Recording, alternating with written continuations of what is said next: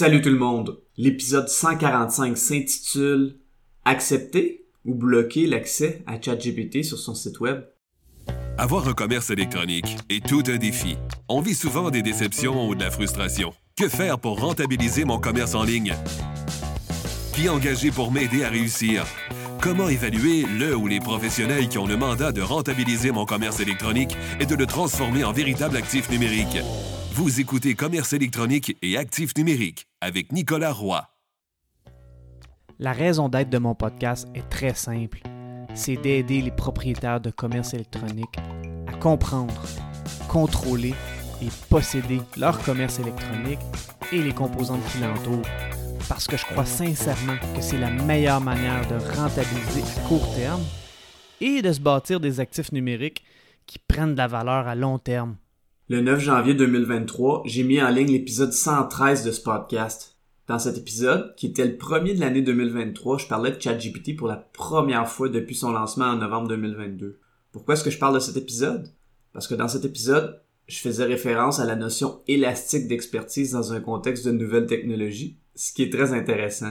Ça m'a fait du bien de réentendre ça et de me le remémorer, mais aussi et surtout, je fais des prédictions dans le format de FFOM pour force, faiblesse, opportunité et menace. Eh bien, dans l'aspect menace, j'ai parlé d'une limite que j'entrevoyais et d'une solution. Cette solution était de bloquer l'accès de son site web à ChatGPT. C'est maintenant une possibilité et cette possibilité était le sujet de l'heure la semaine dernière dans le monde du SEO. Dans cet épisode, je vais parler des avantages et des inconvénients de bloquer l'accès à ChatGPT pour éviter qu'il parcourt votre site web.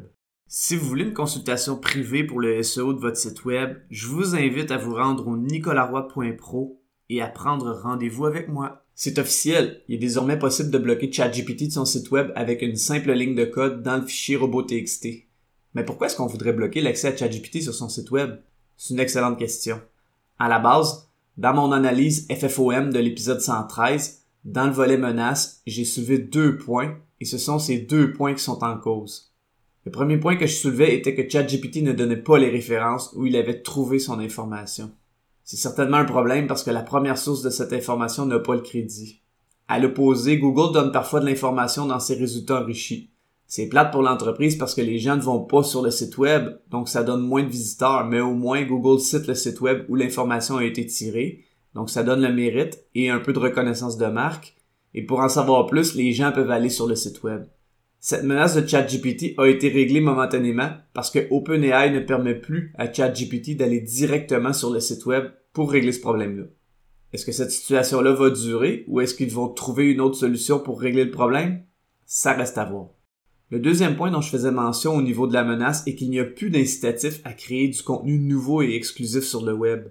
Donc, si tout le monde arrête de créer du contenu d'information nouveau et exclusif, les Large Language Models comme ChatGPT vont tourner en rond et ou s'auto-nourrir avec du contenu qu'ils ont déjà créé. Ça prend un incitatif à créer du contenu d'information qui est frais et exclusif.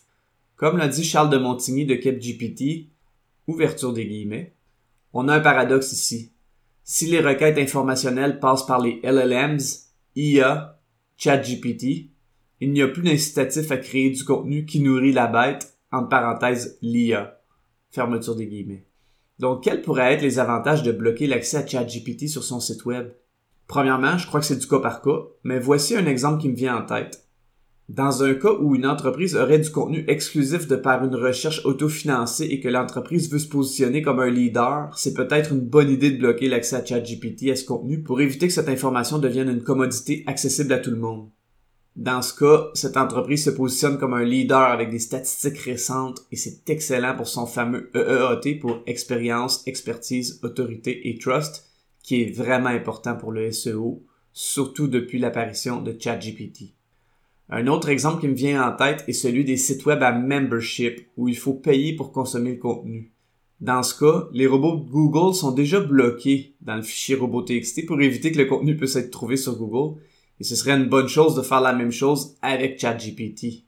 On veut éviter que le contenu se retrouve dans les SERPs, qui est l'acronyme pour Search Engine Result Pages, mais on veut aussi éviter que le contenu se retrouve dans les SERPs avec un C, qui est un nouvel acronyme pour Chat Engine Result Pages. Un autre argument en faveur du fait de bloquer l'accès à ChatGPT de son site web qui a fait surface dans le monde du SEO est qu'il peut être utilisé pour espionner les sites web dont leur structure pour aider à mettre en place une stratégie SEO. Sur ce point, j'ai deux bémols. Le premier est que je suis pas certain que ce soit encore possible depuis que ChatGPT ne peut plus parcourir le web en direct dû à des raisons de droit d'auteur. Le deuxième est que d'autres outils SEO gratuits comme Screaming Frogs par exemple peuvent faire cette tâche. Maintenant, pourquoi est-ce qu'on laisserait ChatGPT parcourir notre site web?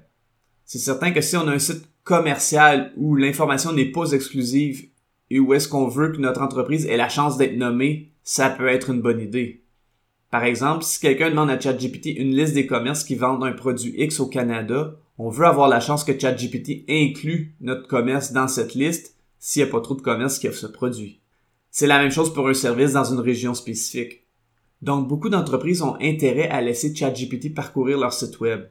Pour les entreprises dont l'information est très précieuse, il est intéressant de bloquer l'accès à ChatGPT pour cette information, mais probablement pas pour l'ensemble du site web pour que ChatGPT puisse nommer l'entreprise dans un contexte d'une question de découvrabilité. C'est tout pour cette semaine. Si vous avez apprécié, je vous invite fortement à me laisser un avis sur la plateforme sur laquelle vous écoutez le podcast ou de partager avec un collègue ou une connaissance.